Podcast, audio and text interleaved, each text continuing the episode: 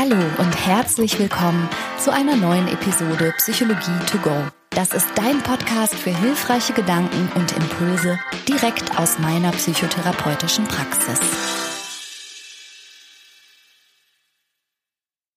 Hallo und herzlich willkommen zu einer neuen Episode von Psychologie to go. Mein Name ist Franka Ceruti und ich raste aus vor Freude über die Spotify Wrap-Ups, die mich erreicht haben. Also nicht nur die von euch, von meinen Hörerinnen und Hörern, die mir geschrieben haben, dass ich in ihren Top Ten ganz oben rangiere und was der Podcast für euch bedeutet. Das hat mich ganz, ganz arg gefreut, sondern auch von Spotify gibt es ein Wrap-up für die Podcaster, so intern sozusagen. Und da habe ich jetzt nochmal verstanden, wie viele Menschen wirklich hier zuhören, jede Woche. Und das sind ja nur die von Spotify. Also es sind ja in Wirklichkeit noch viel mehr. Und das ist wirklich der Wahnsinn. Und dafür sage ich nochmal ganz, ganz, ganz, ganz herzlichen Dank. Also danke nach Deutschland, Österreich, danke in die Schweiz, danke nach Luxemburg und danke in insgesamt 104 Länder, in denen Psychologie to go gehört wird. Auch in Indien, auch in Island. Vielen, vielen, vielen Dank und die liebsten Grüße an euch alle. So, und ich habe mir für heute überlegt, weil ich aktuell ein großes Bedürfnis habe, mit Kraft das Gute in der Menschheit sehen zu wollen, mal mit einem sehr großen Mythos aufzuräumen, einer belastenden Einschätzung darüber, wie schlecht die Menschen sind, die sich inzwischen als falsch herausgestellt hat, aber immer noch viel so vertreten wird. Und ich kläre auch gleich auf, worum es geht.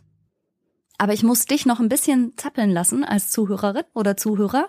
Genauso wie mein Mann Christian, der gerade neben mir sitzt. Ich möchte noch gar nicht zu viel verraten, aber ich verspreche eins, wir werden heute einen großen Psychologie-Mythos aufklären. Hallo Christian. Hallo Schönheit. Wir werden einen großen Mythos aufklären. Ja, und dir muss ich aber jetzt als erstes mal meinen ganz großen Respekt aussprechen. Ich habe gerade zu dir gesagt, wir müssen den Anfang von Der blutige Pfad Gottes gucken. Das ist ein Film, von dem ich weiß, dass du ihn magst und kennst. Und ich wollte mit dir den Anfang noch mal schauen. Und du hast gesagt, nee, warum? Und ich habe gesagt, ja, weil, weil ich auf eine bestimmte Szene hinaus will. Und dann hast du gesagt, ja, ich kann ihn noch auswendig. und ich habe gedacht, du machst Späße, aber es stimmt. Naja, nur ganz auswendig kann ich den Film Ach, nicht, aber boah. Also für diejenigen, die den Film nicht kennen, es geht um zwei irische Brüder. Ja, aus Boston. Die in Boston leben, genau. Und ist ja auch egal. Die Anfangsszene, auf die ich mit dir hinaus wollte, beinhaltet eine Predigt. Und ich wollte, dass du diese Predigt nochmal siehst und dir vergegenwärtigst, Turns out, du kanntest sie. ja, nun. Wie oft hast du diesen Film gesehen? Ich habe den Film in meiner Jugend relativ häufig gesehen. Es ist halt also schon sehr, sehr alter Film. Ja, kommt drauf an, von wo man guckt. Entschuldigung. Also, ja, als, als äh, junger Mann fand ich den natürlich mega gut. Und du hast ihn offensichtlich wirklich ähm, so häufig geschaut, dass du sogar wusstest, worüber der Priester in der Anfangsszene spricht. Ja, weil auch die Anfangsszene schon relativ bedeutend ist und äh, gut gemacht, so wie der ganze Film, finde ich immer noch. Allerdings, der ist jetzt nicht ganz gewaltfrei und vielleicht gehört er heutzutage nicht mehr zu meinen absoluten Favoriten.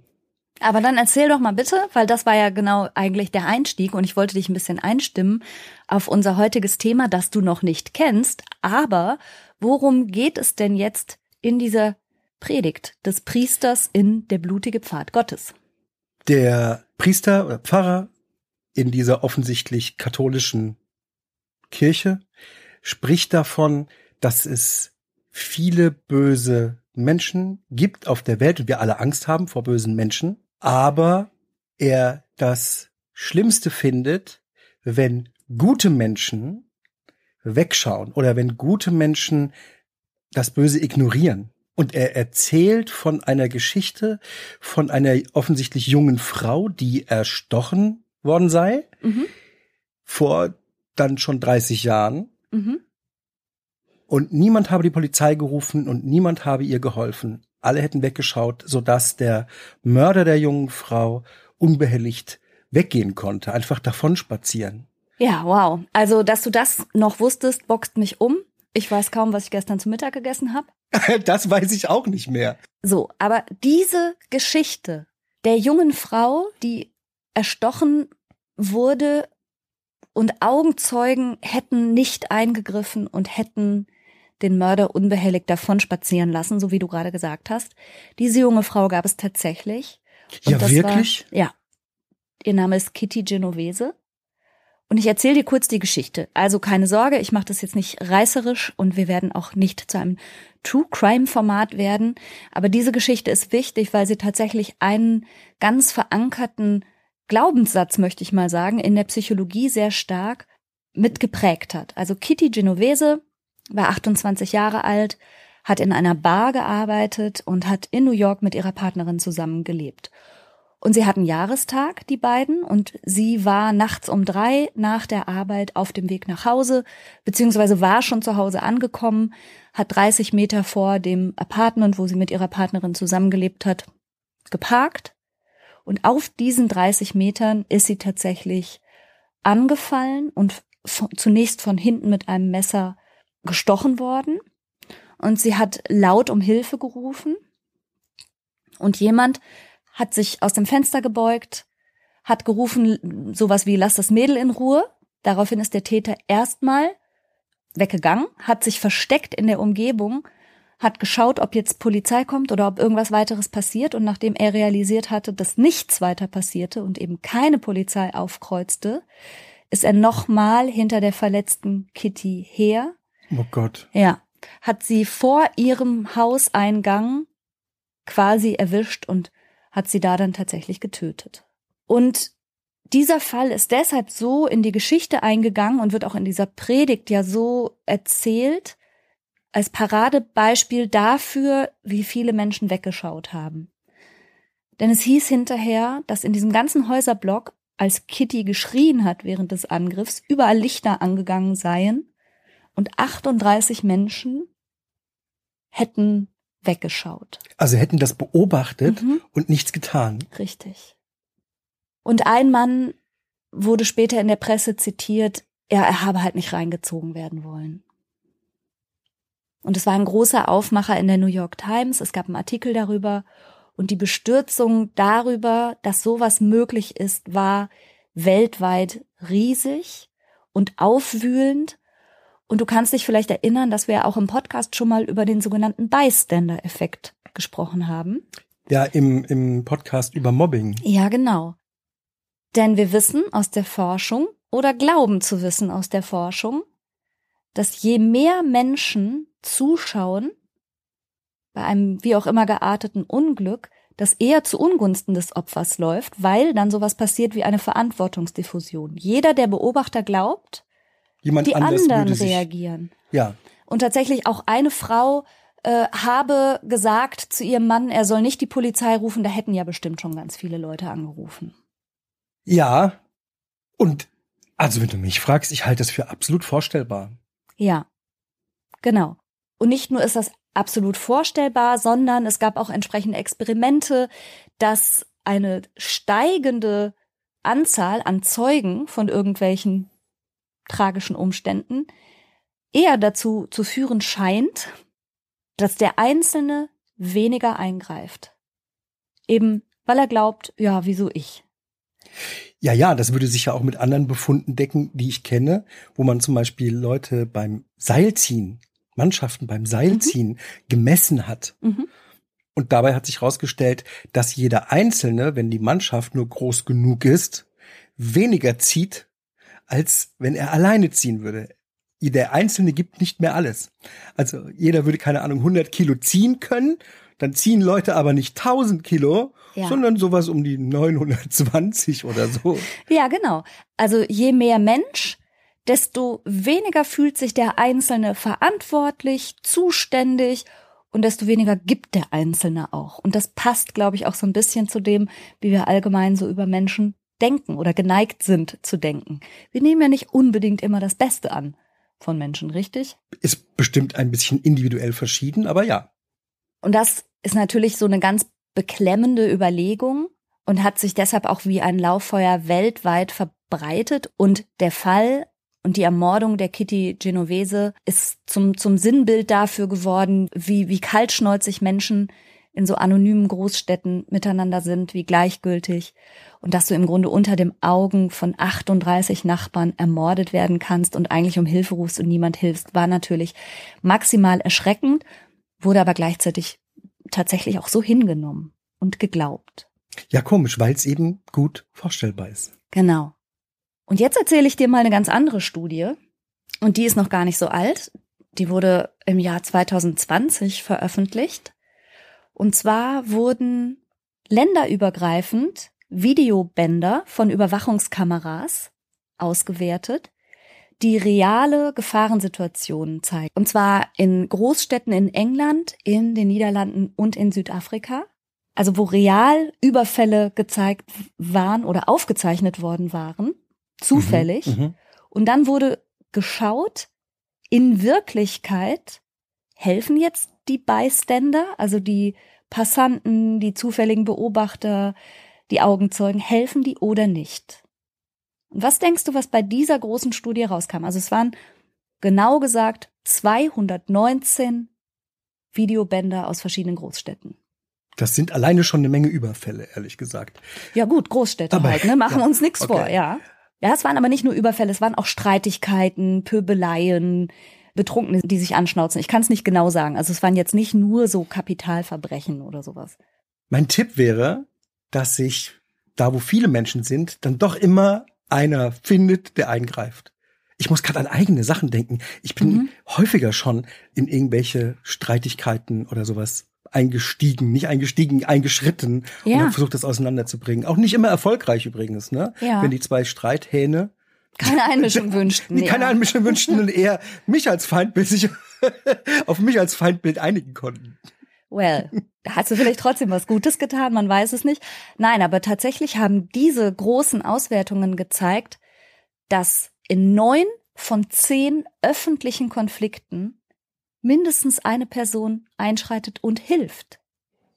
In neun von zehn Konflikten, und das war ja nicht darauf ausgelegt, also das war keine klassische Studie in dem Sinn mit Kontrollgruppe und Experimentalgruppe und kontrollierten Faktoren, sondern es war eine reine Auswertung von real existierendem Videomaterial. Ja, verstehe. Das wiederum würde ja bedeuten, dass die Annahme, wenn nur genug Leute drumherum sind, dass dann niemand hilft, so nicht stimmt. Genau. Das entkräftet die Kitty Genovese Geschichte ganz erheblich und auch die Schlüsse, die wir aus der Kitty Genovese Geschichte gezogen haben und die wir geglaubt haben. Denn nochmal, also es waren genau 91 Prozent der Fälle, in denen den Opfern geholfen wurde. Und zwar sogar je mehr Umstehende waren, desto wahrscheinlicher. Und das ist das Gegenteil ah, von dem, was okay. wir, was ich zumindest auch an der Uni noch gelernt habe über den Bystander-Effekt. Denn so heißt das. Ja. So, denn, ja, denn so heißt dieser angebliche offensichtlich oder mögliche psychologische Effekt, dass umso mehr Leute da sind, umso weniger geholfen wird. Genau. Bystander-Effekt. Und jetzt möchte ich nochmal drauf zurückkommen, wie es denn dazu kam, dass die Geschichte von Kitty trotzdem so schrecklich gelaufen ist. Es hieß ja hinterher, es hätte 38 Augenzeugen gegeben. Das zum Beispiel stimmt schon mal nicht, sondern es wurden hinterher zwar 38 Personen vernommen im Zusammenhang mit diesem Verbrechen, aber die meisten davon hatten geschlafen oder gar nichts gehört und sie waren zwar im Umfeld des Mordes, aber das macht sie nicht automatisch zu Augenzeugen. Ja. Außerdem kam hinzu, dass ganz in der Nähe von Kittys Apartment und dem ihrer Partnerin eine Kneipe war und die dort wohnenden Menschen waren nächtliches Geschrei und Auseinandersetzungen auch ein Stück weit gewohnt. Also ich sag mal so, wenn hier bei uns im Dorf Schützenfestzeit ist, dann stehen wir auch nicht gerade bei jedem Grölen erschrocken auf und gucken, was los ist, oder? Ja, ganz genau. Also man passt ja seine Reaktion an die normal, in Anführungszeichen, Normalumstände an. Genau, und es gehörte zu den normalen Umständen, dass man da schon mal nachts auch auch Menschen schreien hörte, auch Frauen schreien hörte. Dann war es ja so, dass ganz zu Beginn, also nach dem ersten Angriff, den Kitty noch überlebt hatte, hat sich ja jemand aus dem Fenster gelehnt, hat gerufen, lass das Mädel in Ruhe oder sowas. So. Und damit schien es ja für diese Person auch erledigt zu sein. Weil der denn ja er weg hat ihn ist. weggehen sehen, genau. Ja, und von, von Stechen hat er was. Nichts gesehen. Ah, siehst du. Ne? Ja, und ja, ja. Kitty ist weitergegangen, weil zu dem Zeitpunkt lebte sie ja noch und sie ist so weit weitergegangen, dass die Menschen aus diesem ersten Wohnblock sie schon gar nicht mehr sehen konnten. Und dann der letztlich tödliche Übergriff ist ein Stück weiter vor dem nächsten Wohnblock passiert. Also das war nicht alles in einem Augenzeugenbereich, sondern sie hatte sich ja weiter bewegt. Und dann kommt noch eine ganz, ganz spannende Komponente hinzu und auch da hat hinter die New York Times einen Polizisten zitiert, der gesagt habe, es hätte doch nur einen Anruf gebraucht. Und es klingt so kalt und so grausam, als hätte wirklich niemand angerufen, was aber nicht stimmt. Ach, sondern- das stimmt auch Nein, nicht. das stimmt auch nicht. Es hat Anrufe gegeben, die aber von der Polizei als nicht so wichtig eingestuft wurden. Und das hat wiederum vielleicht damit zu tun, wir reden über das Jahr 1964. Und es war eine Zeit, in der Gewalt gegen Frauen, aber sogar ja auch Vergewaltigung in der Ehe und sowas sowieso nicht so krass geahndet wurde. Wenn also in der Nähe einer bekannten Kneipe ein Gerangel oder wie auch immer geartete Gewalt zwischen einem Mann und einer Frau gemeldet wurde, dann war es auch ein bisschen an der Polizei einzustufen, wie akut ist das jetzt und müssen wir da sofort hin oder nicht. Ja, verstehe ich. Mhm. Und noch ein total wichtiger Aspekt, und da kommt jetzt nochmal dieser Mann ins Spiel, von dem ich dir gesagt habe, der hinterher in der Zeitung zitiert wurde mit den Worten, ich wollte nicht hineingezogen werden. Dieser Mann war ein Freund von Kitty und ihrer Partnerin. Und jetzt sag mir bitte, er war homosexuell. Wieso weißt du das? Weil das ist die einzig logische Erklärung, die jetzt hätte folgen können. Denn zur damaligen Zeit war das nicht gut offen zu leben. Genau. War das noch strafbar, auch in den Ja, es USA? war strafbar. Ja. Es war absolut strafbar. Ja. Und übrigens, der gleiche Autor, der diesen wirklich tendenziösen Artikel über das ganze Geschehen geschrieben hat in der New York Times, hat zuvor, ich glaube Tage oder wenige Wochen, weiß ich nicht, im gleichen Zeitraum ganz schlimme Artikel auch geschrieben über Homosexualität und wie das um sich greift in New York und so, ja. Also die Stimmung, genau wie du sagst, war absolut gefährlich und auch gewaltvoll aufgeheizt gegen Homosexuelle in New York. Das kann man sich heute gar nicht mehr vorstellen, finde ich. Also gerade in Städten wie New York. Aber zu der damaligen Zeit war das hochgefährlich.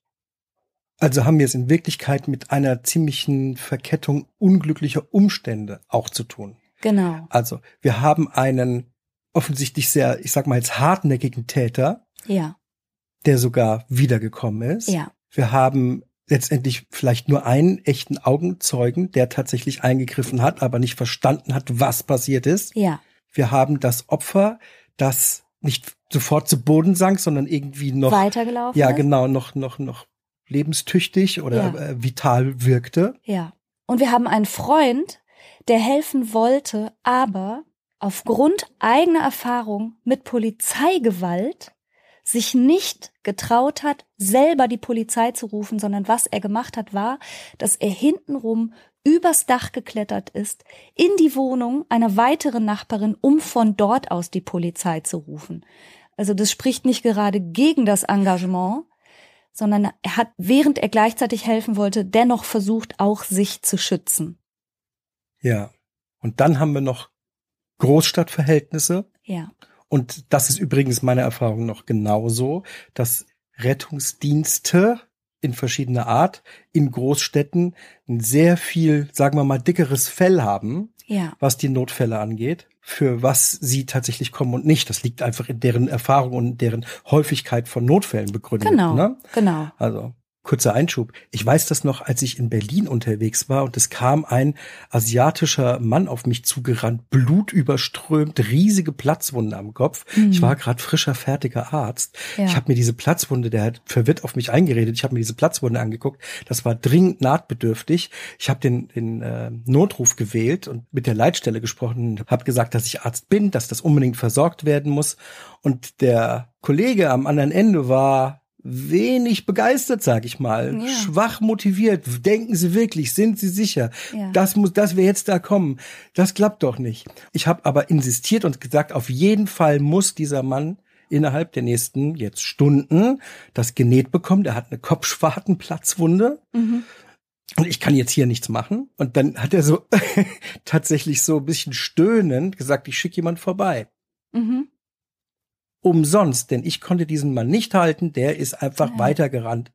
Der war, also der hat sich von mir wieder, nicht wieder verstehen, ne? und, ne? und nicht, ist dann ja. ist dann weiter und ich konnte ihn auch nicht da behalten. Ja. Und diese Erfahrung machen wahrscheinlich die Rettungsdienste viel und oft und deswegen haben die eine sehr hohe Toleranzschwelle möglicherweise. Das ist jetzt nur anekdotisch. Ich habe keine ja. Statistik dazu, aber das genau. ist auch noch möglich. Ja, eben. Und das scheint ja in einer Großstadt wie New York, wie gesagt, möglicherweise in dieser Kneipengegend, möglicherweise auch, was damals die Einschätzung anging, zwischen, ja Gott, meine Güte, ein bisschen Gewalt zwischen Mann und Frau, was soll's, ne, was da alles reingespielt mhm. haben mag. Fakt ist aber, wie gesagt, wenn man sich diese heutigen Videos anschaut aus England, Südafrika und den Niederlanden, dass sehr wohl Unbeteiligte eingreifen, dass sie versuchen, den Aggressor zur Ruhe zu bringen, dass sie sich zwischen den Aggressor und das Opfer stellen, dass sie auf ihn einreden, dass sie das Opfer trösten. Also in real life zeigt das doch eine sehr viel größere Hilfsbereitschaft und Beteiligung von Augenzeugen, als wir von der Art, wie Kitty Genoveses Schicksal dargestellt wurden, vermutet haben. Jetzt, da wollte ich dir aber jetzt unbedingt noch fragen. Gibt es denn trotzdem den Bystander-Effekt im Sinne von die Chance, dass jemand hilft, wird kleiner, wenn es mehr Leute sind? Ja. Oder wird es durch die Wahrscheinlichkeit, dass jemand von seiner Persönlichkeit sozusagen dabei ist? Einfach statistische Chance, jemand mit einer Persönlichkeit, der gar nicht anders kann, als zu helfen immer, ja. ist einfach dabei. Umso mehr Leute dabei sind, umso genau. höher die Chance, dass so einer dabei ist. Also den, es gibt den Bystander- oder Zuschauereffekt. Ja, okay. Tatsächlich. Allerdings kommt es zudem besonders häufig, wenn die Zuschauenden selber nicht klar beurteilen können, ob eine Notsituation vorliegt oder nicht. Also, wenn man sich dann versucht zu orientieren und sieht, oh, niemand anders greift ein, dann scheint es ja nicht so schlimm ah, zu sein. Ja, ich verstehe. Da muss ich zum Beispiel daran denken, das führt jetzt vielleicht ein bisschen weg vom Thema, aber dass ja Menschen viel unauffälliger ertrinken, als man so meint. Ne? Menschen, die ertrinken, machen das ja nicht wie im Film, dass sie fuchteln und schreien, sondern sie gehen ganz still unter. Und wenn nicht sehr klare Signale gegeben sind von Not, verstehen das Leute manchmal nicht. Und dann stehen sie dumm dabei, weil sie irgendwie diesen klaren Aufforderungscharakter von du musst jetzt helfen gar nicht kapieren. Ja, und wo wir schon dabei sind gerade und wir wissen, dass viele Menschen uns zuhören, kann ich die Gelegenheit kurz nutzen und erzählen, dass es das sogenannte trockene Ertrinken gibt. Und das ist ein Reflex, der bei Kontakt mit Wasser Richtung Luftröhre ausgelöst wird. Die Stimmritzen verschließen sich und man hört es ja schon am Wort. Das heißt, Stimme ist weg. Ja. Und zum Beispiel deswegen ist es ganz leise. Genau. Es gibt keinen Hilfeschrei. Es genau. kann keinen geben. Und das ist zum Beispiel etwas, was den Bystander-Effekt stark begünstigt, wenn nicht die Situation nicht sehr klar ist.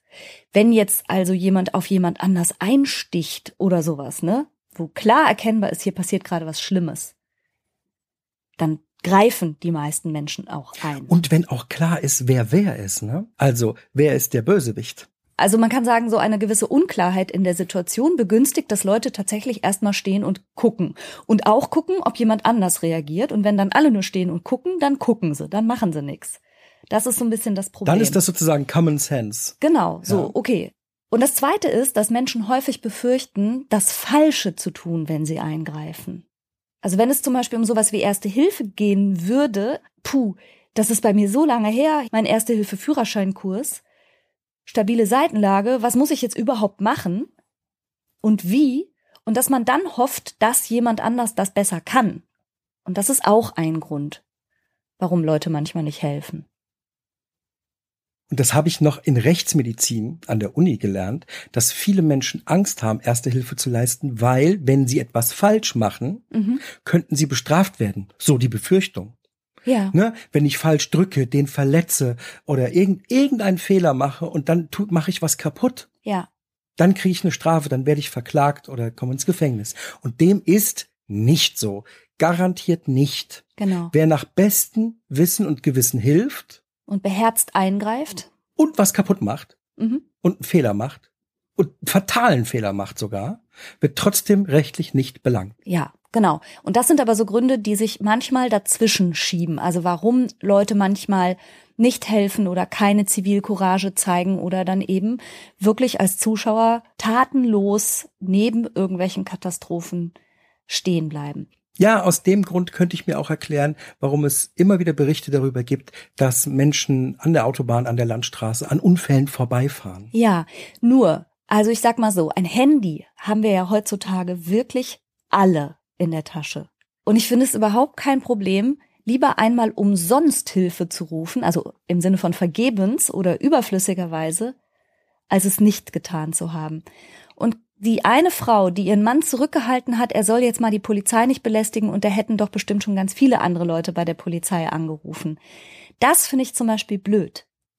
Ja, Weil das, warum? Ja. Also wenn bei der Polizei zehn Anrufe zum gleichen Thema eingehen, dann zeigt das ja vielleicht eine gewisse Dringlichkeit, die bei der Polizei nicht wahrgenommen wird, wenn nur einer sagt, ja, ich habe da so ein Gerangel gesehen im Dunkeln. Ne? Ja, also, absolut, absolut. Daher finde ich, hilfreich zu sein ist doch jetzt so einfach, wie es noch nie war. Du machst das übrigens, seitdem ich dich kenne. Immer schon. Immer schon, ne? Ja. Wenn, wenn du irgendwo Brandgeruch riechst, das ist schon zweimal vorgekommen, ja. oder das Gefühl hattest, irgendwas äh, war, hast du sofort die Notrufnummer gewählt. Ja, und zweimal auch zurecht. Ja. Und, und oder auch, ich habe mal jemand gesehen, ach, auch schon mehrfach, die auf der Autobahn gar nicht steuerungsfähig waren, also so geschlingert haben von rechts nach links, dass es wirklich eine Gefährdung darstellt. So, das, also natürlich rufe ich dann die Polizei. Ich möchte nicht daran beteiligt gewesen sein, dass der ins nächste Auto reinrauscht und Menschen verletzt werden. Ich möchte, dass da eingeschritten wird sozusagen. Und ich möchte, dass andere Menschen das für mich auch tun wenn du mal schlingernd auf der Autobahn fährst. Ja. Ja. Ja, na klar. Vielleicht habe ich einen Herzinfarkt, vielleicht habe ich ja, einen Schlaganfall. Ja, ne, absolut, absolut, ja. absolut. Und wie gesagt, ne, wenn da zwei oder drei Leute anrufen. Ja, dann wird's umso dringlicher. Ja. Und jetzt kann man ja sagen, okay, aber es gibt ja diese Laborbefunde, die zeigen ja eben diesen Bystander-Effekt, den gibt es schon. Da muss man sagen, also ja, diese Experimente gibt es. Das sind dann so Laborbedingungen, wo irgendwie ein Student in einer Kabine ist und dem wird gesagt, in anderen Kabinen sind noch fünf andere Studenten und dann werden die akustisch irgendwie Ohrenzeugen von irgendwas. Und unter den Bedingungen, wo sie alleine sind, helfen sie eher als wenn sie denken, na ja, hier sind ja noch fünf andere. Man muss aber sagen, da helfen sie auch noch zu über 60 Prozent immerhin. Also es ist nicht, dass die dann wie angewurzelt stehen bleiben und gar nicht helfen, okay, wenn okay. sie vermuten, da sind andere, nur mit einer geringeren Wahrscheinlichkeit. Und dann gibt es auch so Experimente, da hat man ausgerechnet Theologiestudierenden, das finde ich ein bisschen gemein, die im Zeitdruck waren, eine mutmaßlich hilfesuchende Person vor die Füße gelegt, wenn die unter Zeitdruck waren, weil sie in ihr Seminar mussten, und jetzt kommt der ironische Gag zum Thema der Samariter. Okay. Dann haben sie nur zu vier Prozent geholfen, weil sie am Zeitdruck waren. Das ist gemein, ne? Man hätte eine, auf jeden Fall eine Kontrollgruppe machen müssen nach dem Seminar. Nach dem Samariter-Seminar. Vielleicht war es auch danach. Ich weiß es jetzt gerade auswendig nicht mehr so genau. Also es gibt, es gibt so Befunde. Das stimmt. Dass Menschen, wenn sie in die eine oder andere Richtung manipuliert werden, manchmal wirklich uncool sind und nicht hilfsbereit und sich selber halt am nächsten. Aber, und das möchte ich unbedingt nochmal so hervorkehren, im echten Leben und die Analyse von realen Konfliktsituationen im Straßenbild, in Großstädten zeigt, dass du, wenn du Opfer von sowas wirst oder verwickelt wirst in sowas, du mit 91 Prozent Hilfe rechnen kannst. Gab es denn Unterschiede zwischen den Ländern oder sowas? Nein, interessanterweise nicht. Obwohl man ja sagen müsste, wow, Kapstadt stelle ich mir jetzt noch ein bisschen krimineller vor als Amsterdam oder gefährlicher oder so. Es gab keine Unterschiede. Leute helfen welt, weltweit, offensichtlich ohne kulturellen Ja. oder sonst welchen ethnischen Unterschied. Ja. Ja. Und das finde ich das stark ist- und das ja. finde ich ermutigend. Und dann muss ich sagen, die Darstellung, also wir alle finden das erschreckend vorstellbar, dass es so gewesen sei mit Kitty Genovese, aber war nicht. Da gab es ganz viele Kontextvariablen und eine Berichterstattung, die so unser schlechtes Menschenbild genährt hat. Aber so war es einfach nicht. Menschen sind viel hilfsbereiter, als ich persönlich dachte. Stimmt, und das ist ermutigend. Nichtsdestotrotz, bei neun Prozent der Fälle hat keiner eingegriffen. Das sind neun Prozent zu viel. Ja. Und das verstehe ich auch nicht, weil, wie ich gerade schon sagte, ich verstehe, dass man nicht einem aggressiven Menschen gegenübertritt oder sich in den Weg schmeißt oder so. Aber ein Handy haben wir doch alle. Einmal die Profis rufen. Das ist schlau. Allerdings sind wir Menschen nicht so wahnsinnig gut da drin, immer die richtigen Prioritäten zu setzen. Ja gut, aber vielleicht hilft dieser Podcast Ja, ein klein bisschen in der nächsten Situation genauer hinzuschauen, sich einen Überblick zu verschaffen und lieber einmal mehr um Hilfe zu rufen oder zu bitten oder einzuschreiten oder zu fragen, brauchen Sie Hilfe oder kann ich was tun? Das Also zum auch Beispiel ist das eine gute. machen wir wirklich ja, das, oft. oh, ja, absolut. Schickst du mich mal. Ich schicke dich in Wirklichkeit. In Wirklichkeit sage ich, Christian, guck mal da. Aber ehrlich, du hast auch schon ganz vielen Menschen geholfen. Also ich denk manchmal, die warten nur auf uns, um umzukippen, damit du helfen kannst. Aber ja, komm, hast du wirklich auch schon oft. Okay, aber das heißt, wir können festhalten, die meisten Menschen sind dann doch beherzter und hilfsbereiter, als man meint. Kitty Genovese ist ein ganz tragischer Mordfall gewesen, wirklich schlimm, aber es hat keine 38 Augenzeugen gegeben, die weggeguckt haben oder nicht verwickelt werden wollten. So war es einfach nicht. Und echte Videotapes zeigen, dass Opfern im öffentlichen Raum zu 91 Prozent geholfen wird und dass der Bystander-Effekt häufig darauf beruht, dass die Situation unklar oder schwer einschätzbar ist für die Zeugen oder sie Angst haben, was falsch zu machen. Und dafür gibt's die 112. Und trotzdem hat der Priester am Anfang des Films Der blutige Pfad Gottes insofern recht gehabt, als dass eines der schlimmsten und bösesten Gesichter der Menschheit das ist, vor bösen Dingen, vor bösen anderen Menschen die Augen zu verschließen. Ja. Wenn das als bewusster, intentionaler Akt geschieht, dann ist das wirklich schlimm. Da bin ich ganz bei dem Priester.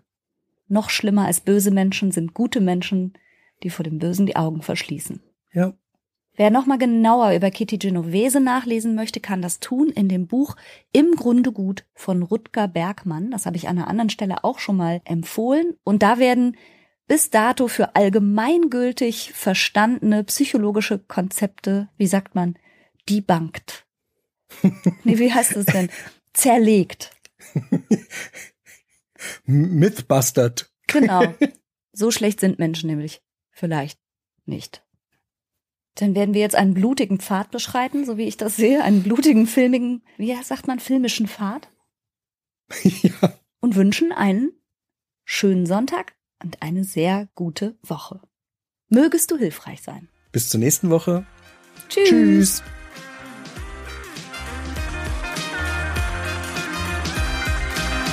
Das war's für heute. Ich hoffe, du konntest eine Menge frischer Gedanken für dich mitnehmen.